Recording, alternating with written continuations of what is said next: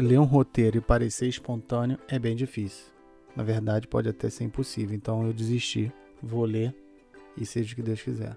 Às vezes, me pego simulando uma conversa sobre qualquer coisa com a minha filha de 6 anos. Normalmente, coisas que ela, nessa idade, ainda não compreende. Fico criando explicações e argumentos na minha cabeça para que, quem sabe, um dia eu possa sentar com ela e contar tudo de novo. Mas, como sou ansioso e as coisas mudam muito rápido, decidi registrá-las aqui. A ideia é guardar para depois alguns pensamentos sobre as coisas que vão fazer parte da vida dela. Só espero que ela tenha paciência de ouvir. Na verdade, o que eu quero mesmo é poder ouvir junto com ela. Mas vou ser honesto contigo. Além de falar das coisas que acho importantes para minha filha, vou aproveitar e pôr para fora tudo aquilo que eu acho interessante debater, como uma terapia. E você é o meu terapeuta, então olha a responsabilidade. E para começar, nada melhor do que falar sobre adolescência. Eu sou Gustavo Aldi e este é o Histórias para Helena.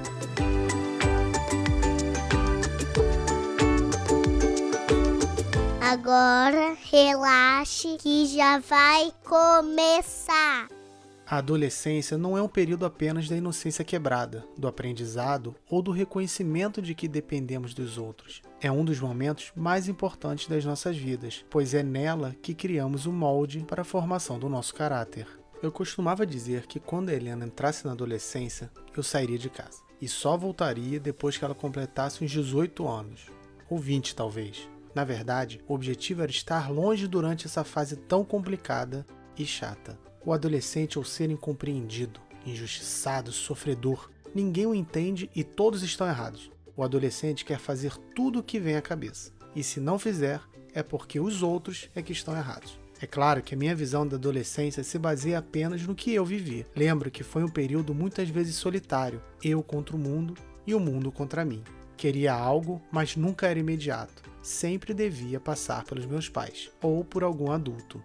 Mas como assim? Como ousam duvidar de mim? Afinal, eu era um ser completo, maduro, que sabia o que queria e como queria. Não era?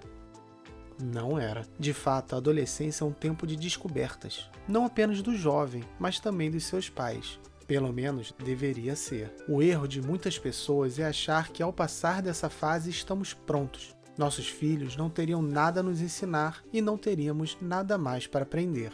Mas é isso mesmo? A adolescência não é um período apenas da inocência quebrada, do aprendizado ou do reconhecimento de que dependemos dos outros. É um dos momentos mais importantes das nossas vidas, pois é através dela que criamos o um molde para a formação do nosso caráter. Imagine a adolescência como uma encruzilhada, onde há diversas opções de estrada. Passar pela adolescência é escolher um desses caminhos. Claro que você pode sempre trocar de estrada depois, mas é o final da adolescência que te dá uma direção para começar a seguir. E é por isso que eu desisti de sumir durante a adolescência da Helena. Embora seja tentador não passar por todas as discussões que virão e os silêncios intermináveis. Quero estar junto, preciso estar junto.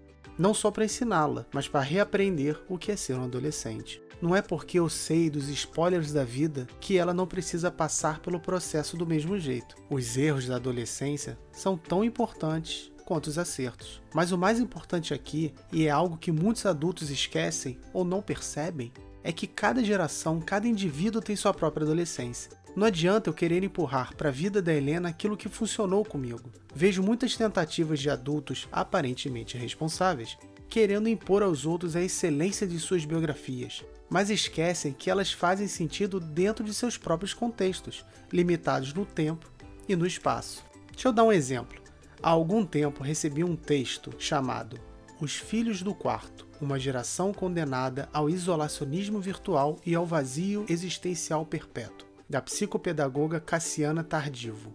É um daqueles textos de internet então, óbvio que assim, depois que eu li, eu fui lá dar uma olhada para ver se ele existe de verdade. E existe mais ou menos como foi compartilhado. Uma coisa ou outra muda. Resumindo, é um texto que demoniza a tecnologia por ser uma escravizadora de crianças. Uou. Ela acha que as tecnologias digitais são um mal, pois isolam o jovem e impedem que experimentem as coisas realmente importantes da vida. Uma parte que gostaria de destacar é a seguinte: abre aspas. Convido você a tirar seu filho do quarto, do tablet, do celular, do computador, do fone de ouvido. Convido você a comprar jogos de mesa, tabuleiros e ter filhos na sala, ao seu lado, por no mínimo dois dias estabelecidos na sua semana à noite. Não é minha intenção desmerecer uma especialista. Mas como estamos na internet, cheio de peritos, sabe como é que é, né? Pode tudo, inclusive isso. A solução dada pela psicopedagoga é afastar os filhos daquilo que eles gostam e trazer para o que ela acredita ser mais sociável ou benéfico, desconsiderando totalmente o que eles querem.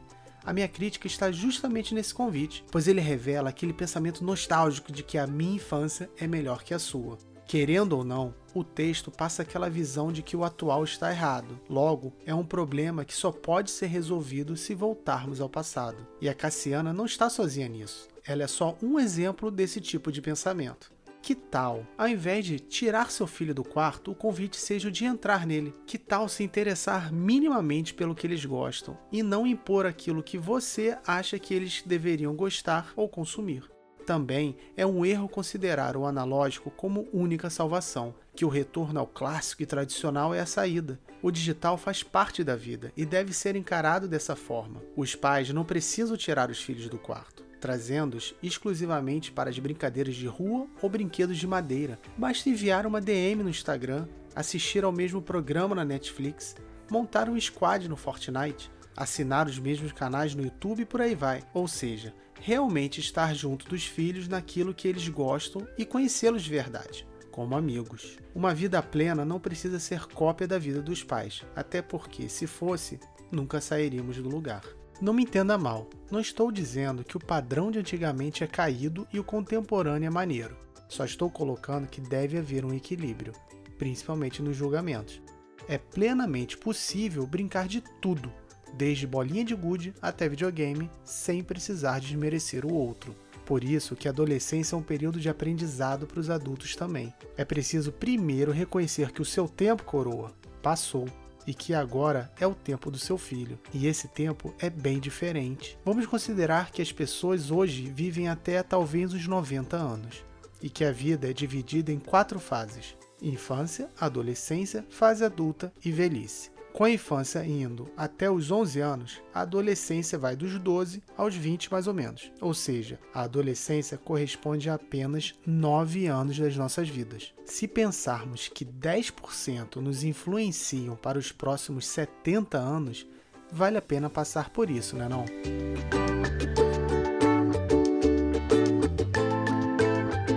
Então tá, papai. Mas e eu? Então, Helena, e agora falo diretamente com você. A adolescência é uma fase curta, mas bem importante que você tem de passar. Tente tirar o maior proveito disso. Aproveita que não tem boletos para pagar. Tá aí. Acho que mais eficaz que a idade para definir as fases da vida é o boleto pagar o primeiro boleto por conta própria deveria ser a entrada definitiva na vida adulta. Da minha parte, enquanto adulto, prometo me esforçar para entender o que você está passando, sem julgamentos de valor ou comparações sem sentido. O que você vive é único, assim como o que eu vivi. Afinal, posso ser adulto, mas tenho plena consciência de que já fui um adolescente algo que muitos adultos parecem esquecer. E se você me der a chance de aprender contigo, posso te ajudar a passar por toda essa fase e com spoilers para facilitar o caminho. Você pensa que acabou? Não acabou ainda não, mas eu acabei com o assunto. O que não quer dizer que não tenha mais nada para ser falado sobre adolescência. Ainda tem muita coisa, mas talvez fique para outro episódio. O importante agora é me justificar.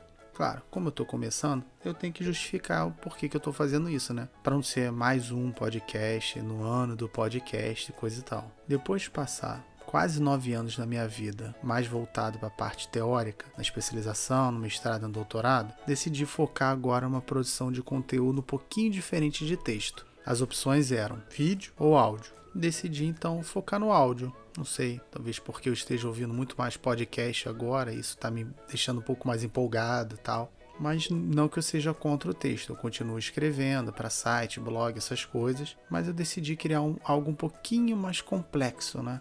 Até porque hoje em dia qualquer um pode chegar e escrever um texto e publicar na internet. Já com podcast complica um pouquinho mais, porque requer mais equipamento, dedicação e tal, e um pouquinho mais de conhecimento talvez para poder editar, gravar.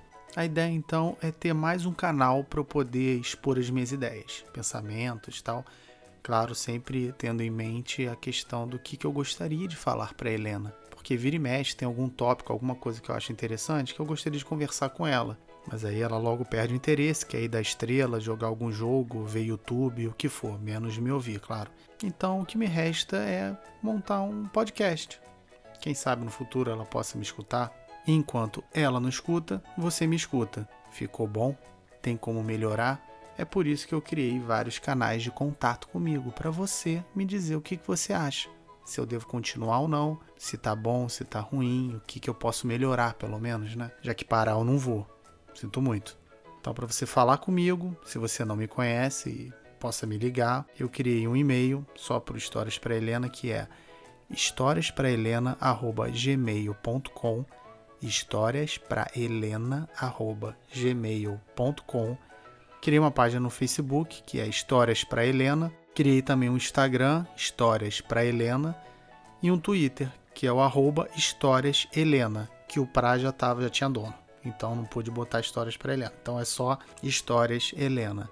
E qualquer coisa, comentário, é, xingamento, tudo que você quiser fazer, pode escolher um desses canais e entrar em contato, porque eu contratei uma equipe de um palumpa que eles vão ficar olhando sempre e me passando as coisas mais relevantes. E uma das coisas relevantes pode ser até a sua opinião sobre a adolescência. Manda para mim alguma história, é, se você concorda com alguma coisa que eu disse, se você discorda de tudo, mas entre em contato. É sempre bom ter uma outra opinião. Quem sabe eu reedito o programa todo de novo e mudo.